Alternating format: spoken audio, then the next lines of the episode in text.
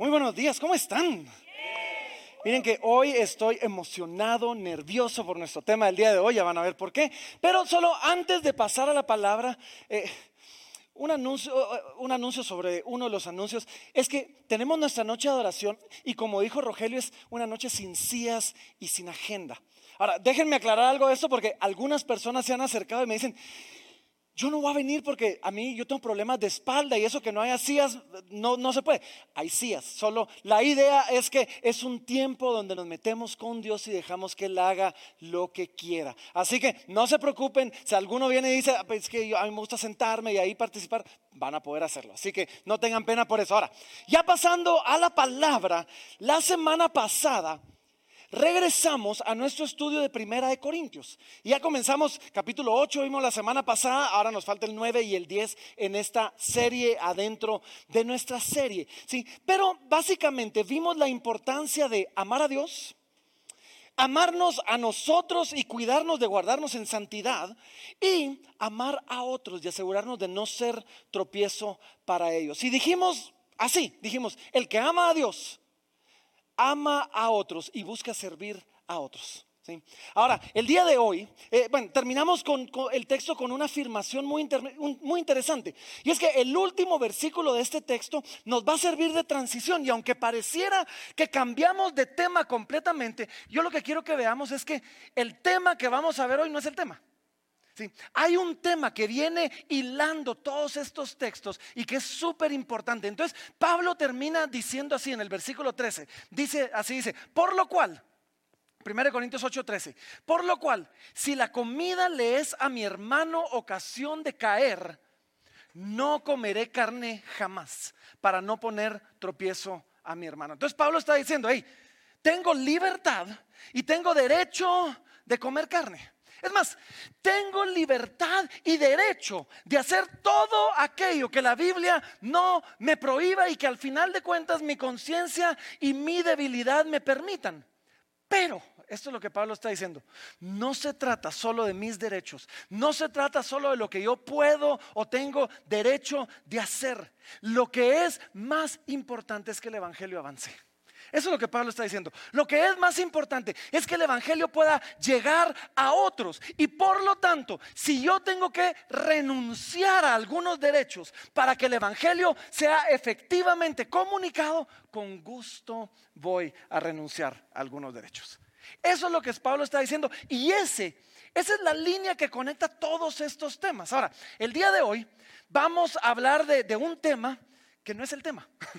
de un pero, pero sin embargo eh, es el tema ahí y es un tema que les confieso, me, me costó bastante escribirlo. Pasé toda la semana estudiando, toda la semana metido en la palabra y, no lograba escribirlo y estaba luchando contra el tema. y es que Pablo, el día de hoy, va a defender su ministerio de acusaciones en su contra.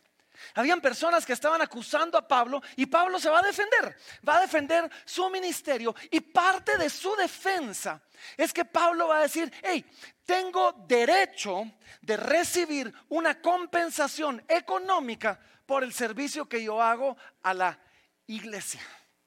Ahora, ¿Por qué me fue difícil escribir este tema y por qué, por qué me es incómodo aún predicar este tema? Y quiero asegurarme que todos vean mi incomodidad antes de entrar al tema, porque una vez la diga, ya lo voy a predicar sin sentirme incómodo. Sí, pero, pero quiero que, que lo sepan. Primero, cuando hablamos de temas como estos, hay pastores que parecieran estar quejumbrosos, quejándose, pobrecito yo, pobre víctima, es que el ministerio pastoral es tan difícil.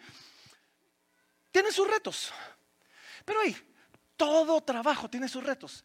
Simplemente este tiene retos muy, muy particulares. Y yo no quiero plantearme ni a mí, ni a los miembros del equipo, ni a los pastores como víctimas indefensas de, de algo. Pero el ministerio pastoral sí tiene sus retos. Ahora, la otra razón por la que me costó escribir esto es que la realidad es que lo que Pablo está hablando no ha sido mi experiencia en el ministerio. Y es algo por lo que estoy muy, muy agradecido. Gracias a Dios, no he recibido mucha crítica en mis años como pastor o no me he enterado. Una de dos. Entonces, o no me ha llegado a los oídos o quizás pues tengo un tipo de personalidad donde ese tipo de cosas de verdad no me importan. Entonces, genuinamente me pasa. Entonces, entonces, quizás por el tipo de personalidad no es algo que ha, que ha, que ha reposado sobre mis hombros de una manera tan pesada. Y entonces, entonces no me sentí tan, tan identificado con el apóstol Pablo mientras él habla de los que lo acusaban, ¿verdad? Y número tres, número tres. Hoy vamos a hablar de la importancia de pagarle a sus pastores. Esto es bien raro para mí. O sea, quiero, que sepan esto. Porque bien va a poder, poder parecer así como que, hey, que se vea claro, ¿verdad? Y, no, no es, no, no es el punto. Y es que Dios no solo ha sido bueno con nosotros aquí en la iglesia, sino nos, ha dado a, todo el equipo una actitud muy, muy chilera. Y lo último que quiero hacer es, es presumir o pretender que somos tan buenos que, que, que miren, eso, eso no, no quiero hacer porque no quiero caer en la tentación de robarle gloria a Dios. Ahora, otra vez, al final del día no es el tema. El tema que estamos viendo es la importancia de, que como creyentes valoremos tanto, tanto el Evangelio, que estemos dispuestos a renunciar a nuestros derechos, renunciar a quizás cosas que tenemos libertad o derecho de hacer con tal de que la obra del ministerio avance. Entonces Pablo terminó diciendo, hey, yo renuncié al comer, al comer carne, pero ahora Pablo se va a poner como un ejemplo de abnegación donde ha renunciado no solo a la carne, sino a muchísimas otras cosas con tal de que el Evangelio avance, avance mucho. Y es que hay cosas que podemos hacer que van a hacer tropezar el avance del Evangelio. ¿Sí? Como iglesia, eh, cuando, cuando, cuando personas se ponen a juzgar a aquellos que están predicando el Evangelio, hace que ellos pierdan el tiempo defendiéndose en lugar de proclamando el Evangelio como deberían de hacerlo. O cuando, como iglesia, algunas iglesias han limitado a sus pastores, los quieren mantener humildes y entonces no les dan nada, ya los tienen apachados, oprimidos. Muchos tienen que salir a buscar sustento en otros lugares usando tiempo que podrían usar para que el Evangelio avance, buscando provisión para, para sus familias. ¿sí? Y como pastores, y en particular como ministros que, ojo, somos todos nosotros, porque todos aquí somos ministros de reconciliación, debemos estar dispuestos a renunciar otra vez a una aquellas cosas que nos corresponden con tal de no dar ocasión de tropiezo para que el Evangelio avance. Así que déjenme darles un poquito de contexto y entramos, y entra, alguien que ponga atención, que llevan ratos anunciando esto. Sí, déjenme dar, de, dar un poquito de contexto. Ahora, el contexto es este, Pablo llega a Corinto en uno de sus viajes misioneros y planta la iglesia en Corinto. Y cuando planta la iglesia en Corinto, pasa 18 meses, 18 meses él trabajando en la iglesia y durante esos 18 meses la palabra nos dice que Pablo se convierte en un fabricante de tiendas o de carpas. Y él está fabricando carpas, fabricando tiendas para no cargar a la iglesia con un salario o con una carga económica y poder entonces dejar que eso, que eso sirva para otras, para otras cosas. Y Pablo lleva al Señor a un grupo de personas, no sé, 30 personas, 40, 50 personas, vienen a conocer a Cristo y luego Pablo los reúne como iglesia y comienza a, invertir en ellos, comienza a capacitarlos, comienza a levantar algunos líderes y esta iglesia, en lugar de amarlo, y en lugar de celebrarlo y en lugar de honrarlo como el pastor, como plantador, deciden hacer lo que muchos hacen y es que deciden dispararle al pastor en muchas iglesias y otras no ha sido nuestra experiencia y doy gracias a Dios por ustedes y por el Señor que nos ha guardado eso. Pero muchos pastores, la razón por las que los ponen en la tarima es para que estén más notorios para poderles disparar bien. Esa es la razón por la que muchos los ponen ahí. Y entonces esta iglesia resultan, son mal agradecidos, son irrespetuosos. Lo ven, ven a Pablo y dicen, ¿y, ¿y quién es Pablo para que tengamos que hacer lo que él nos dice?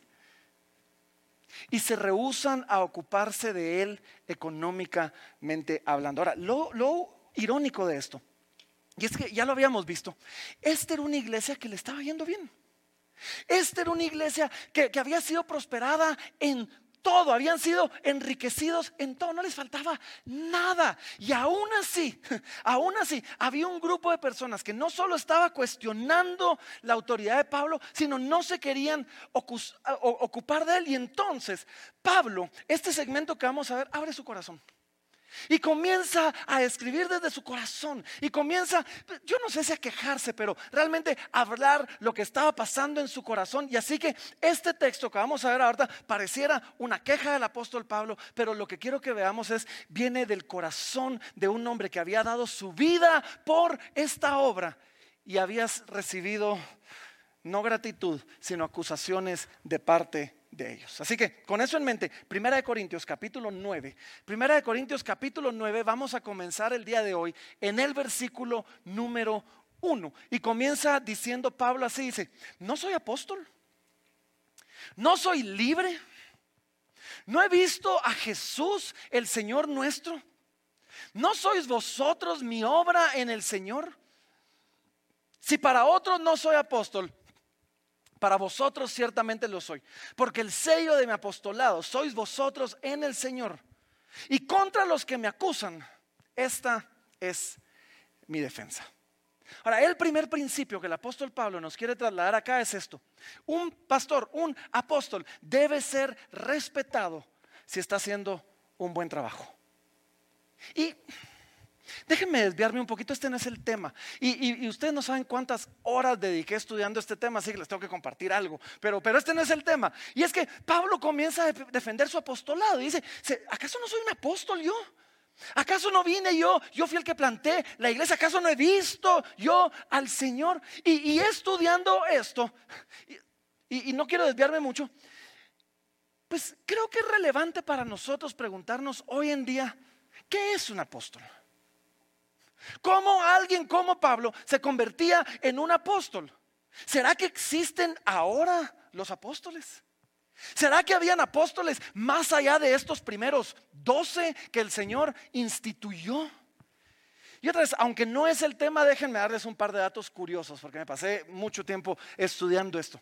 Jesús inicialmente escogió entre sus seguidores, entre sus discípulos, a 12, a 12 del grupo y sacó a 12 en particular y a ellos los nombró apóstoles.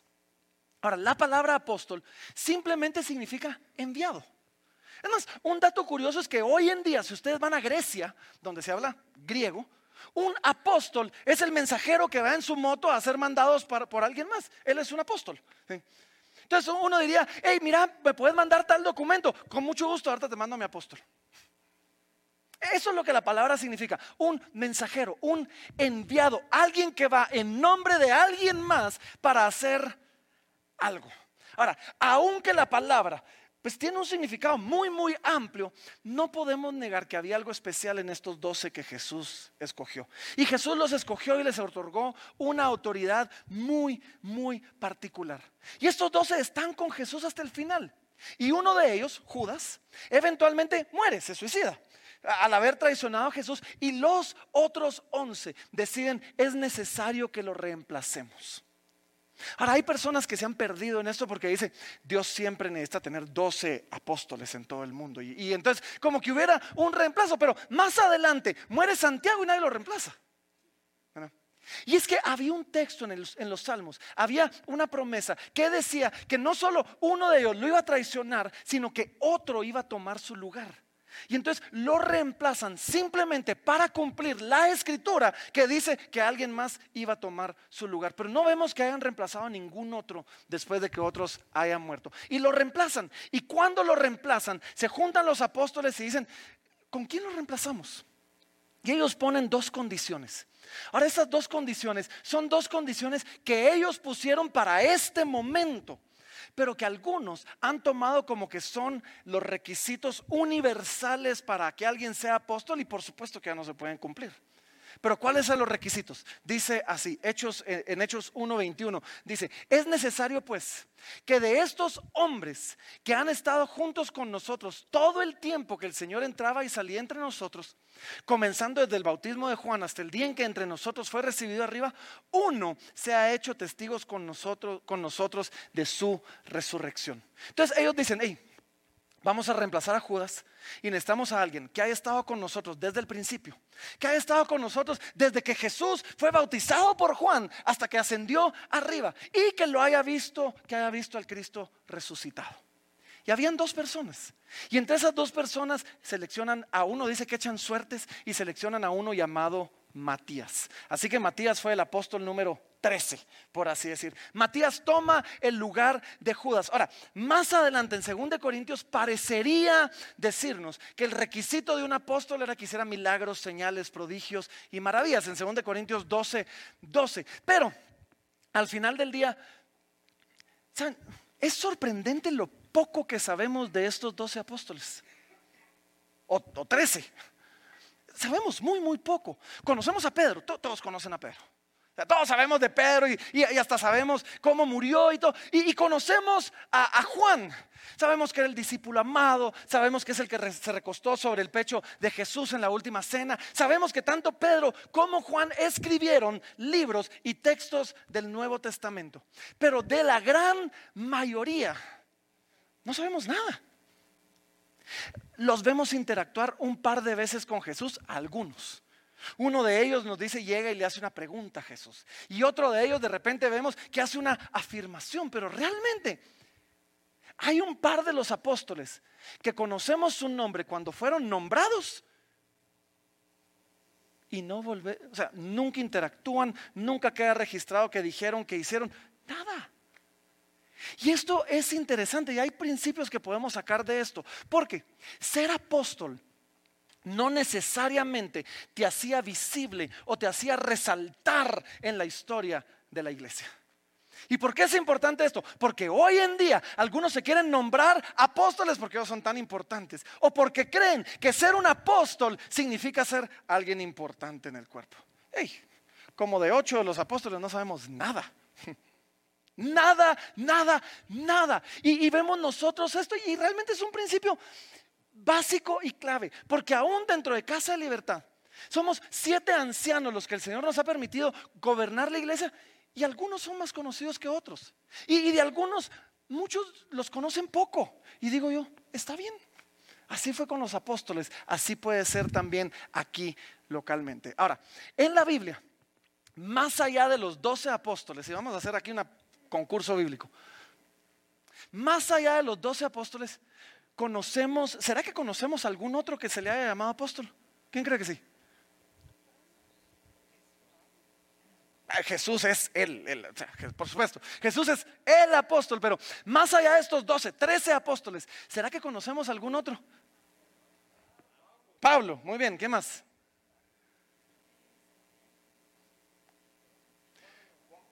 Juan el Bautista no, él murió antes de que Jesús fuera crucificado, así que, así que no. ¿Sabían ustedes que hay al menos 25 apóstoles nombrados en el Nuevo Testamento? ¿Ah? Y digo más o menos porque cinco de ellos no estoy tan seguro, les confieso. Porque hay dos de ellos que nos dice que eran muy apreciados entre los apóstoles. No sé si eso significa que los apóstoles los querían mucho o que ellos eran de los apóstoles y eran apreciados. Entonces no estoy seguro de dos de ellos. Y de ahí tenemos a otros, a otros dos, a otros tres, que cuando lo leemos en el español solo dice mensajeros. Pero cuando lo leemos en griego dice apóstoles. ¿Y por qué se decidió traducir la palabra en mensajero al español y no en apóstol? No sé. No sé por qué los traductores decidieron hacerlo, pero tenemos, tenemos a Timoteo, tenemos a Silvano, tenemos a otro montón de personas. Y el punto que hago yo con esto es que la Biblia, ojo, la palabra de Dios no limita el término apóstol solo a los doce. No lo limita. Y por lo tanto, nosotros tampoco. De aquí vamos a meter en problemas con algunos grupos, pero está bien. Sí. Ahora, reconocemos que hubo algo especial en estos doce.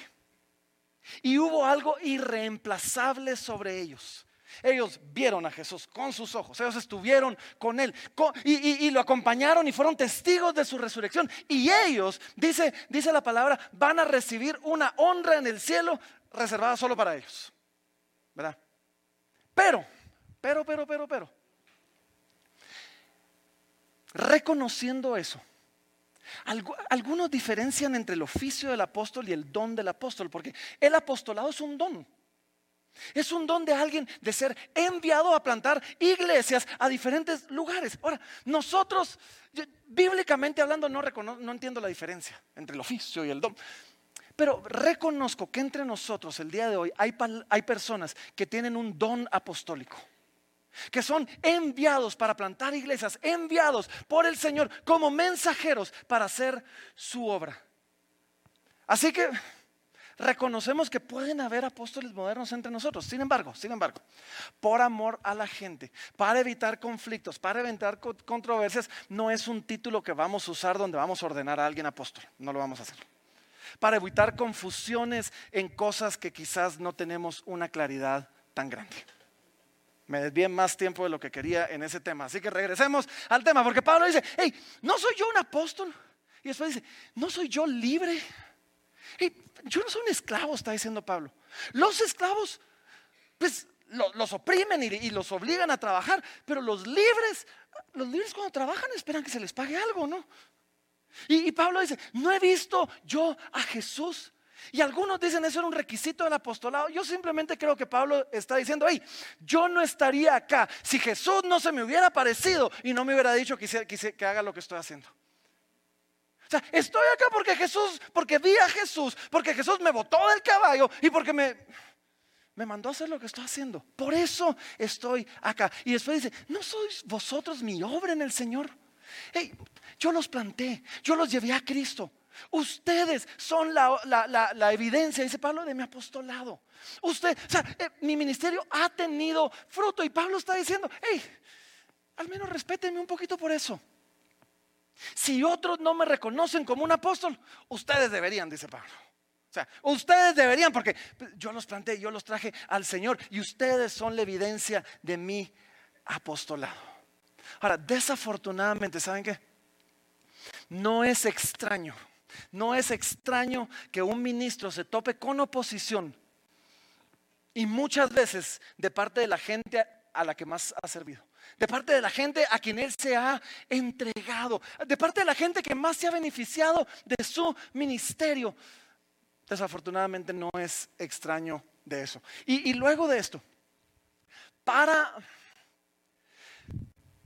para satisfacer a los que lo acusaban y cuestionaban la motivación de su servicio, él se va a presentar como un ejemplo de autonegación por el bien de otros. Y ya vimos que él ya había renunciado al comer carne para no ser tropiezo en el Evangelio, pero, pero nos va a dar un ejemplo que va mucho más allá.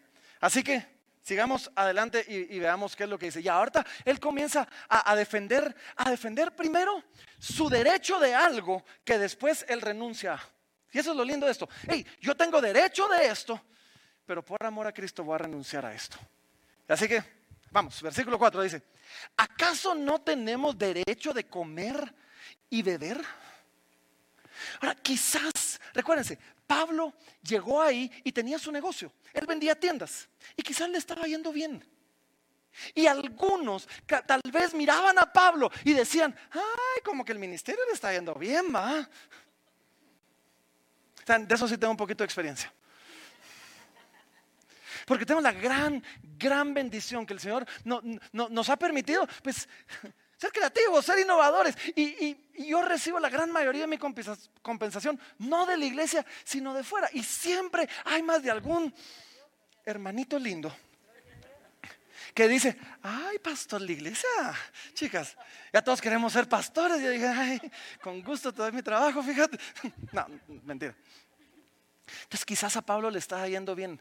Y algunos comienzan a cuestionar, ay, ¿qué está pasando? Y Pablo dice, ¿Acaso no tenemos derecho de comer nosotros? ¿Acaso no tenemos derecho de beber nosotros? Ahora, en la iglesia, eh, eh, en la historia, han habido dos teologías, bueno, ha habido un montón, pero han habido dos teologías en particular que le han hecho mucho daño a la iglesia. Por un lado, tenemos la teología de la prosperidad. La teología de la prosperidad es una que dice, si tú vienes a Cristo te va a ir bien, vas a ser rico, vas a tener todo lo que querrás. Y muchos ministros se la han tomado en serio y dicen, cuando tú vengas a Cristo vas a ser rico y como aquí en la iglesia, pues yo soy el pastor, vamos a comenzar conmigo. y comienzan enriqueciéndose ellos. Ahora Pablo escribe de esto más adelante y dice, hey, hay algunos que ven la piedad, que ven la piedad como una fuente de ganancia y lo condena. Nadie entra al ministerio para hacerse rico o nadie debería entrar al ministerio para hacerse rico. Pero, pero, tenemos otra teología que va al otro extremo. Y es una teología de la pobreza. Donde no es la riqueza la que nos hace un siervo del Señor, es el, es el ser humildes, es el ser pobres, es el negarnos. Y mucha gente dice, comencemos con el pastor. Y para mantener humilde al pastor, no le dan nada. Y Pablo, yo me imagino a Pablo diciendo, yo no me quiero enriquecer, pero, pero ¿sabes que necesito comer? Y yo no creo que si me invitas a almorzar, me vas a hacer que me enorgullezca. ¿Acaso no tenemos derecho de comer y beber? He visto a pastores sufrir por esto. He visto familias de pastores detestar el ministerio porque han visto cómo exprimen a, su esposo, cómo exprimen a su papá muchas veces y no le dan nada a cambio. Y mujeres, esposas, que han tenido que salir a trabajar para proveer para la casa porque la iglesia no lo puede hacer. Y llevar una carga que no les corresponde. ¿Acaso no tenemos derecho de comer y de beber? Y Pablo responde con un derecho que más adelante, que más adelante nos va a enseñar, yo lo he hecho y sin ayuda de la iglesia. Y el, segundo principio que vemos aquí, vimos el primer principio. El primer principio es, debemos honrar, debemos respetar a un pastor que es respetable. Y el segundo es, un pastor que es respetable, un pastor decente, merece un salario decente. Ahí se dan cuenta de por qué me incomoda hablar de esto, ¿verdad? Pero déjame seguir. Versículo 5 dice, ¿no tenemos derecho de traer con nosotros una hermana por mujer? Como también los otros apóstoles y los otros hermanos del Señor y Cefas, Pedro. ¿O solo yo y Bernabé no tenemos derecho de, y lo digo entre comillas, no trabajar? Y lo digo entre comillas porque hay gente que me lo ha dicho. Mira, es que, y, de lunes a sábado, ¿qué haces? Porque vos solo trabajas los domingos, va yo. Tan lindo el hermanito. Yo me imagino a Pablo que Pablo está diciendo, ahí, mucha, nos toca viajar mucho. Estamos lejos de casa por meses y en aquel entonces era peor que ahora. Pero yo no sé si ustedes han tenido el privilegio de viajar. A mí me toca viajar bastante. Todavía en lo que falta el año me toca cinco viajes todavía para ir a predicar a, diferentes lugares. Son, largas, son horas largas. Y yo mido casi 1,90 y, y, los asientos de los aviones no fueron diseñados para gente como yo. ¿Verdad? A, veces se encariña uno con el, de, con el de enfrente porque se recuesta y uno le está respirando en el cuello. ¿verdad? Al ratito le comienzan a hacer cariñito o algo, ¿verdad? Porque, porque de plano, ¿verdad? Y, y, nunca hace falta ahí en el avión el que pareciera tener ebola o algo así. Y ahí está todo el viaje. Y Pablo dice, hey, en medio de todo eso, aunque sea, tenemos derecho a llevar a nuestra esposa o no. Una vez estuve en una discusión, muy fascinante la discusión, porque pues yo siempre que viajo, nunca llevo a mi esposa, porque no hay presupuesto para llevar a mi esposa. Y, escojo un viaje al año donde me la llevo y nos escapamos y dejamos a los niños y, es nuestro viaje. ¿sí? Y siempre lo pago yo, nunca, nunca lo ha pagado el ministerio. Y una vez tuvimos una discusión fascinante. Unos pastores americanos decían, eso es inconcebible. Nosotros, Jamás invitaríamos a alguien sin ofrecer pagar el pasaje para su esposa. Y el otro pastor decía, ¿y por qué le vamos a pagar el, pasaje a la esposa? Y Pablo dice, ¿acaso no tenemos derecho a traer a nuestra esposa? ¿Mm? Ahora, Pablo no tenía esposa, pero dice, pero Pedro sí tiene. Y los otros, y los otros hermanos, los otros apóstoles también, también tienen. Dice, tendríamos el derecho de hacer esto. Ahora, un pequeño desvío para los solteros, solteros aquí, ¿se dieron cuenta lo que Pablo dice? ¿Acaso no tendría yo el derecho de tomar a una hermana como esposa? Ese no es el tema, pero ojo, ni siquiera era una opción que no fuera hermana. Pablo nunca, Pablo era un misionero, pero el noviazgo misionero no es bíblico. ¿Saben cuál es el noviazgo misionero? Es el noviazgo que dice, yo me voy a ser novio o novia de esta persona y como, como yo soy cristiano lo voy a evangelizar a través del noviazgo. Ese es el. Eso no es bíblico. Pablo dice, hey, yo voy a tomar a una ya evangelizada por otro o por mí como esposa.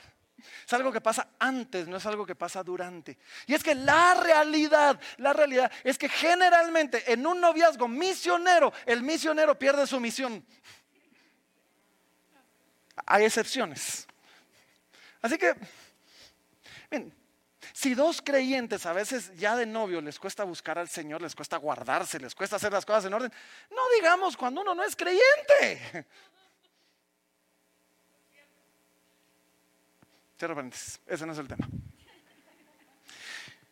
Entonces, Pablo, regresemos, dice que el, ser sostenido por la iglesia, tanto él como los suyos, él, Bernabé, o, aún, ¿por qué no? Una, posible esposa, era algo necesario y era algo merecido.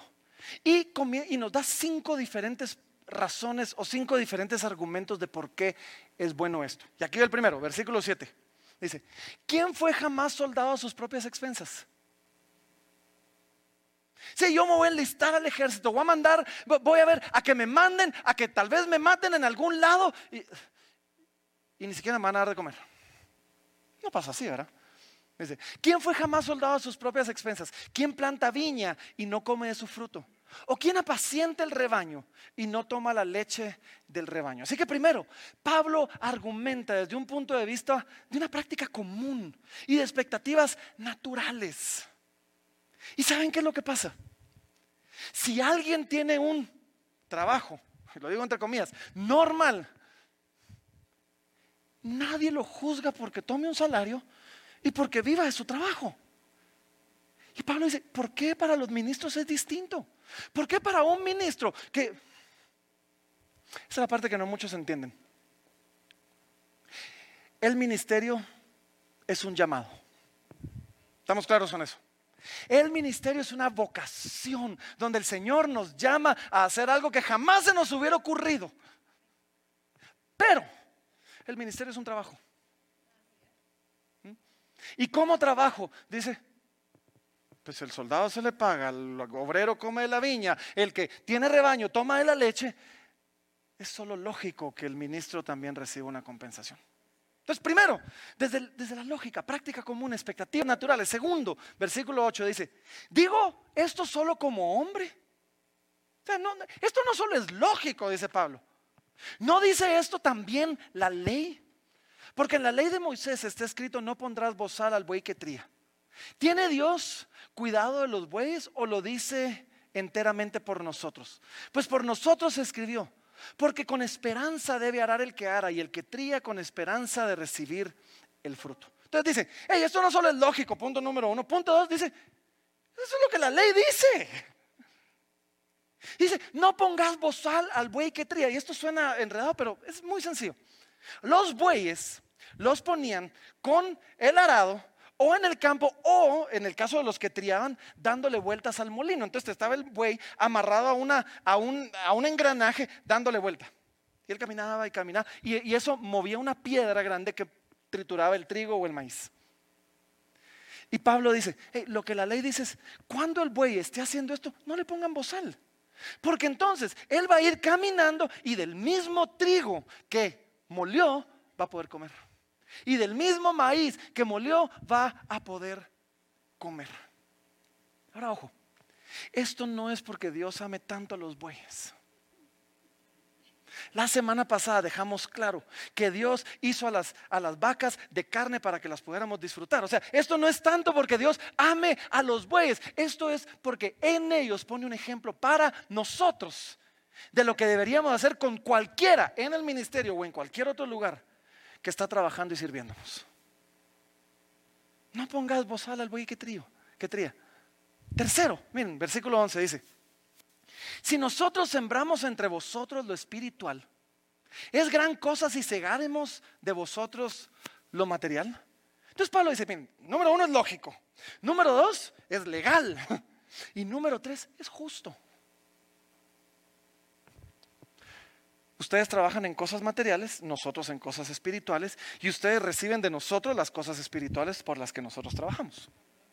Entonces dice, ustedes trabajan en cosas materiales, nosotros en cosas espirituales.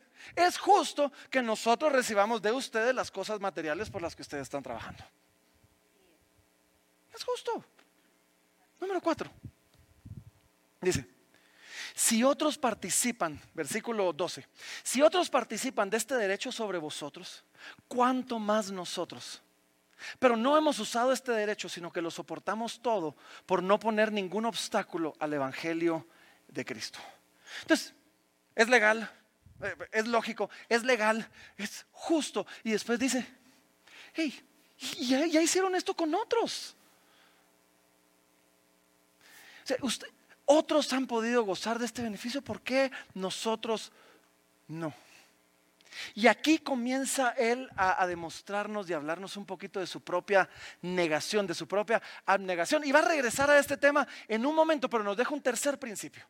Y el tercer principio que Pablo nos comunica en este caso es, a veces un pastor, a pesar de tener el derecho de recibir un salario decente, tiene el derecho a renunciar a ese salario para que el Evangelio avance. Y alguien diría, ¿y por qué vas a hacer eso? Porque algunos me lo han preguntado. Y hay varias razones. A veces alguien va a renunciar y va a decir, ¿saben qué? Yo estoy bien. Tenemos otros hermanos que nos ayudan a hacer la obra. Mejor páguenles a ellos para que el Evangelio avance mejor. Y a, veces simplemente eh, el pastor dice, yo reconozco que la iglesia está pasando por un momento difícil. Vamos a usar esos fondos para otras cosas más importantes. Eso es, lo que Pablo está diciendo. Y Pablo comienza a argumentar y Pablo está poniendo un precedente. No para él. En un momentito va a decir Pablo, yo no quiero nada, gracias. Pero a veces es más fácil abogar por otros cuando yo renuncié a ese derecho, yo mismo. Entonces Pablo comienza a abogar y dice, hey, mucha, ustedes van a tener otros pastores y, y, algún día yo me voy a morir y va a venir otro y van a venir otros no le hagan a ellos lo que me hicieron a mí. Así que yo vengo a abogar por ellos, no por mí. Entonces Pablo nos, dice, no queremos poner ningún obstáculo al Evangelio. ¿Y saben qué? En medio de todo este tema, ese es el punto. El punto es que a veces el comer carne, capítulo 8, es un obstáculo y vamos a renunciar para no poner un obstáculo. A veces el recibir un salario es poner un obstáculo y vamos a renunciarlo para no ponernos a... veces el tomar una esposa, que aunque Pablo no lo habló en este caso, lo, habló en el capítulo 7, es poner un obstáculo. Y yo estoy dispuesto a renunciar a esto. Pablo había renunciado a comer, Pablo había renunciado a cobrar y Pablo había renunciado a casarse. Todo para que el Evangelio no tuviera ningún obstáculo. Versículo 13 dice, no sabéis que los que y sigue, no sabéis que los que trabajan en las cosas sagradas comen del templo y que los que sirven al altar del altar participan. Este es el mismo argumento de la viña y del soldado y de todo esto, pero Pablo está diciendo ahí, así fue con los sacerdotes en el Antiguo Testamento, así puede ser con los pastores en el Nuevo Testamento. No hay nada de malo con eso. Versículo 14. Así también ordenó el Señor a los que anuncian el Evangelio que vivan del Evangelio. Quinta razón, dice Pablo, Jesús lo ordenó así.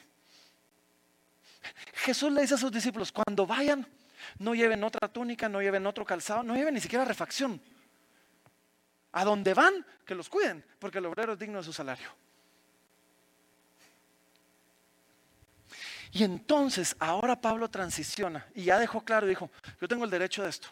Y ahora vamos a ver a Pablo renunciando a ese derecho. Es algo hermoso. Versículo 15 dice, pero yo de nada de esto me he aprovechado. Tengo el derecho, pero no lo he usado. Ni tampoco he escrito para que se haga así conmigo. Hey, yo no estoy escribiendo esto para que me paguen. Estoy asegurándome que ustedes lo entiendan. Dice, porque prefiero morir. Algo dramático. Prefiero morir antes de que nadie desvanezca esta mi gloria. Otras, en medio del tema de pagarle a los pastores, ese no era el punto. El punto es que hacemos lo que sea necesario. Y Pablo había renunciado a comer, a cobrar y a casarse. ¿sí? Podía renunciar a una paga, todo por amor al Evangelio. Pero Pablo nos dice, es el deber de la iglesia mantener al ministro. Pero el ministro puede renunciar a ese deber por amor a la iglesia. Pero que sea opción del ministro y no de la iglesia que el ministro renuncie. ¿Tiene sentido o no tiene sentido? Pablo no lo estaba pidiendo. Pablo sí los estaba corrigiendo porque su actitud no era la correcta.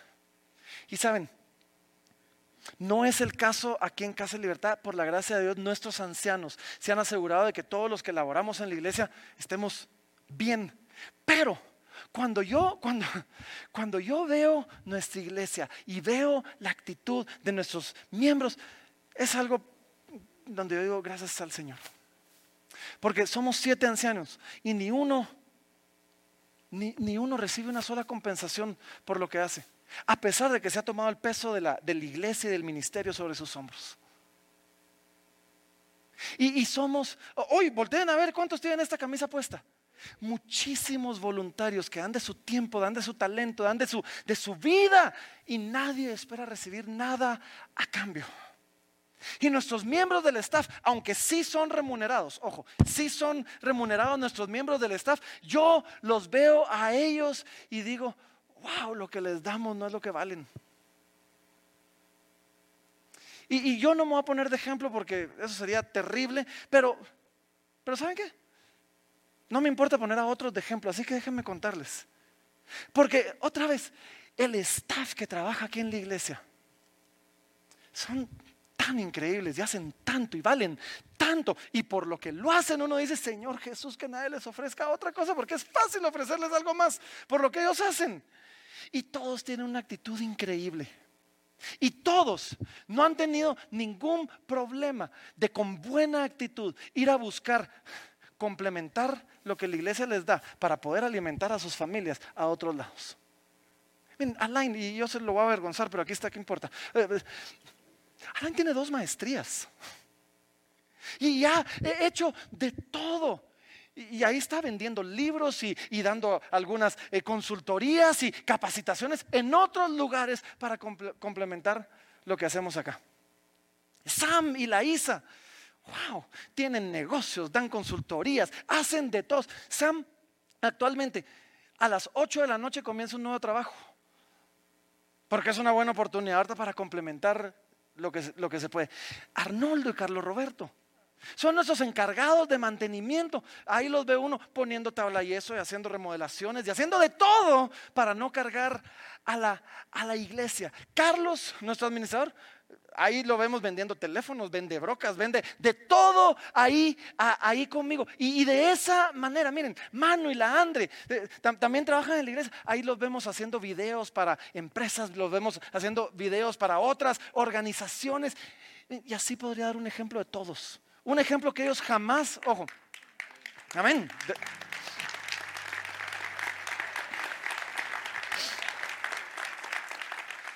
Algo que ellos jamás les contarían.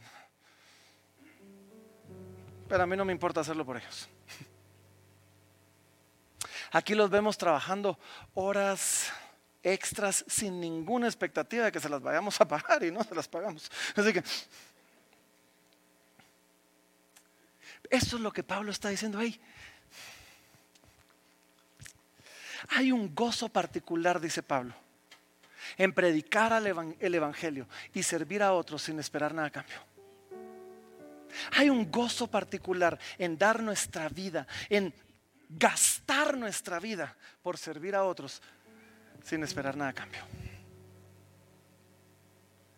Y después, miren, ya aterrizando, Pablo concluye así, dice, pues, pues si anuncio el Evangelio, no tengo por qué gloriarme. miren, esto no se trata de, ay, tan lindo Pablo, no, dice, esto se trata del Evangelio. No tengo por qué gloriarme porque me es impuesta necesidad. Y, miren esto dice, ay de mí si no anunciase el Evangelio. Pablo en lugar de quejarse y decir, ah, pues si no me valoran, me voy. Renuncio. Pablo dice, no, no, no. Ay de mí si no anunciase el Evangelio. Pablo el Evangelio es demasiado importante, dice Pablo, para mí. Y es demasiado importante en el mundo como para que no lo haga.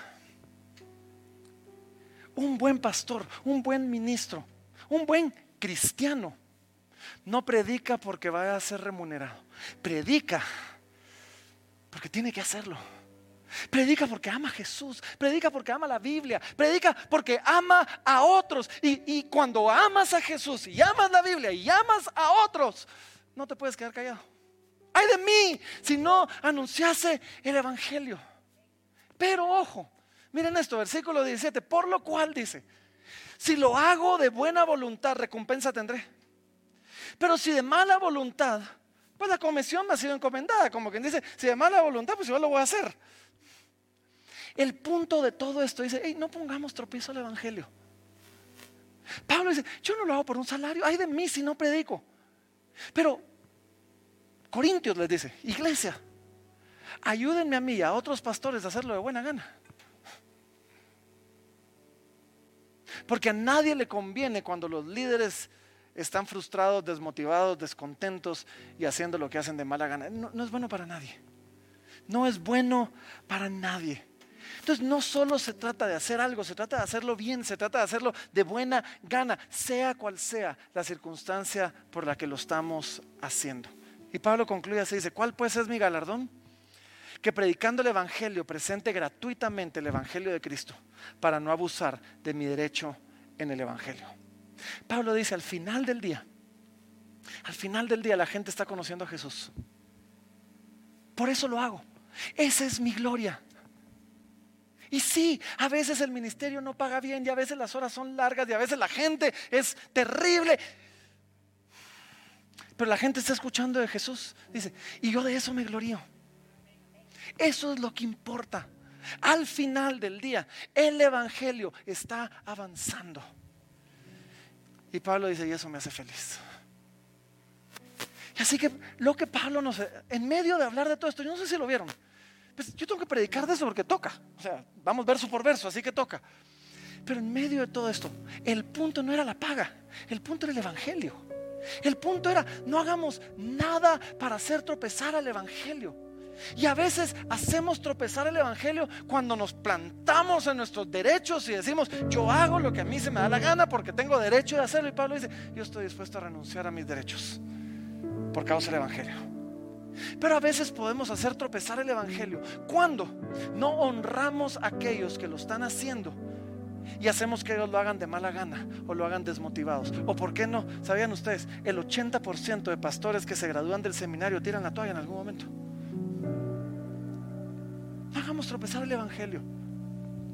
Así que miren, si esto se trata del Evangelio, yo sé que ya me alargué un poquito más de la cuenta, pero no importa. Eh, si esto se trata del Evangelio, déjenme compartirles el Evangelio. Porque quizás algunos lo saben, quizás algunos lo asumen, pero quiero asegurarme que todos sepan qué es esto tan importante por lo que Pablo está dispuesto a dar su vida entera y a desgastarse para que esto no se detenga. Y el Evangelio es este, tú y yo. Tú y yo hemos pecado. Dios nos creó y Dios al crearnos puso una serie de leyes y de mandamientos para nuestro beneficio. Y nosotros hemos volteado a ver a Dios y le hemos dicho, gracias por tus sugerencias, voy a hacer lo que a mí se me da la gana.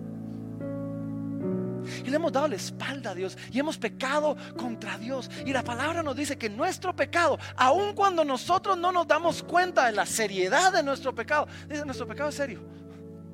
Nuestro pecado nos hizo caer de la gloria de Dios. Nuestro pesado, pecado nos hizo estar en deuda con Dios. Una deuda que ninguno de nosotros jamás podría pagar. Una deuda que si el día de hoy tú dices, no, de verdad, soy pecador ya no vuelvo a pecar el resto de mi vida. Primero es mentira, vas a volver a pecar hoy mismo, o sea, dentro de un rato, ahorita, ya me están juzgando. pero, pero si de verdad lo lograras, ¿sabes? Lo único que lograrías es no endeudarte más, pero jamás pagarías esa deuda. Y el Evangelio es que Dios nos amó tanto y vio que estábamos endeudados y jamás podíamos pagar esa deuda y dijo, hey, ¿saben qué? Voy a enviar a mi hijo. Porque la paga del pecado es muerte. Y donde había pecado alguien tenía que morir. Y dice, voy a enviar a mi hijo. Y lo voy a enviar a pagar esta deuda. Porque él no ha pecado y él puede pagar esa deuda. Y Jesús vino a ser este mediador, el que nos agarró del hoyo donde estábamos metidos, puso una escalera, bajó, nos puso sobre sus hombros y Él escaló para llevarnos y conectarnos con el Padre. Cosa que jamás hubiéramos podido hacer. Y ahora lo único que tú y yo necesitamos hacer es ver la obra de Jesús en la cruz, ver el Evangelio y decir, Señor, que soy un pecador. Muchos se quieren ir al cielo, pero no reconocer que son pecadores. Y muchos se quieren ir al cielo, no porque amen a Dios, es porque no quieren irse al infierno. No, no, no. El requisito es, ahora lo veo y digo, gracias Señor. Reconozco mi pecado, te pido perdón, me arrepiento. Ayúdame a no fallar más. Y aceptamos el perdón que Él ofrece por, para nosotros en la cruz. Y eso, ¿saben? No solo va a transformar tu vida aquí en esta tierra. Eso te va a dar una vida eterna con Dios para siempre. Esto es algo tan importante que Pablo dice, hay que hacer lo que sea para que todos lo escuchen. Y mi deseo, mi deseo, es que todos nosotros, tú y yo, no, yo sé, hablamos hoy de los pastores y de todo, todos nosotros somos ministros del Evangelio. No es solo mi trabajo como pastor predicar el Evangelio, es el tuyo también. Y tú puedes llegar a lugares donde yo no puedo llegar. Y mi deseo es que podamos oír esto y decir, wow, Sabes, yo también voy a dar mi vida y me voy a desgastar para que el mensaje del Evangelio llegue a otros. Y quizás eso significa que vas a ser el raro de la empresa, el, pandereta, el que se sienta ahí, pero, pero el raro generalmente es el que cuando alguien tiene problemas va a buscar. Quizás eso significa que vas a invertir de tus recursos para llevar el Evangelio lejos. hoy tenemos un grupo de Mosaic, los amamos y los bendecimos de una iglesia en Orlando que pagando sus propios, con sus propios recursos, vienen a servir a Guatemala, a niños.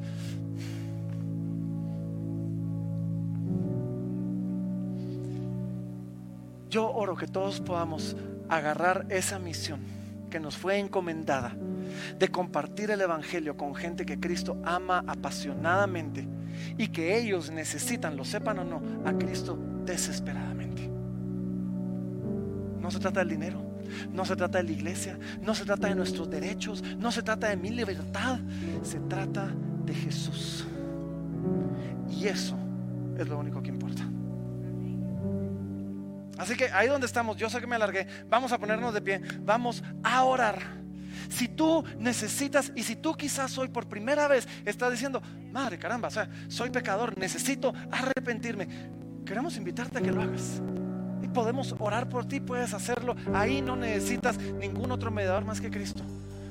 Pero si tú quieres hoy rendir tu vida y quieres que, alguien te, ayude o te apoye, hey, puedes venir aquí adelante o puedes acercarte a mí o a cualquier otro que veas con esta camisa. Acércate a decir, hey, necesito que alguien ore por mí, necesito que alguien me ayude. Si tú necesitas dar ese paso de fe hoy, va a ser un gozo para nosotros acompañarte.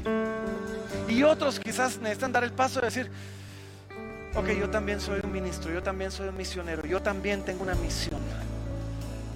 Quiero dar mi vida para que esto avance y no ser un tropiezo para la obra del Evangelio.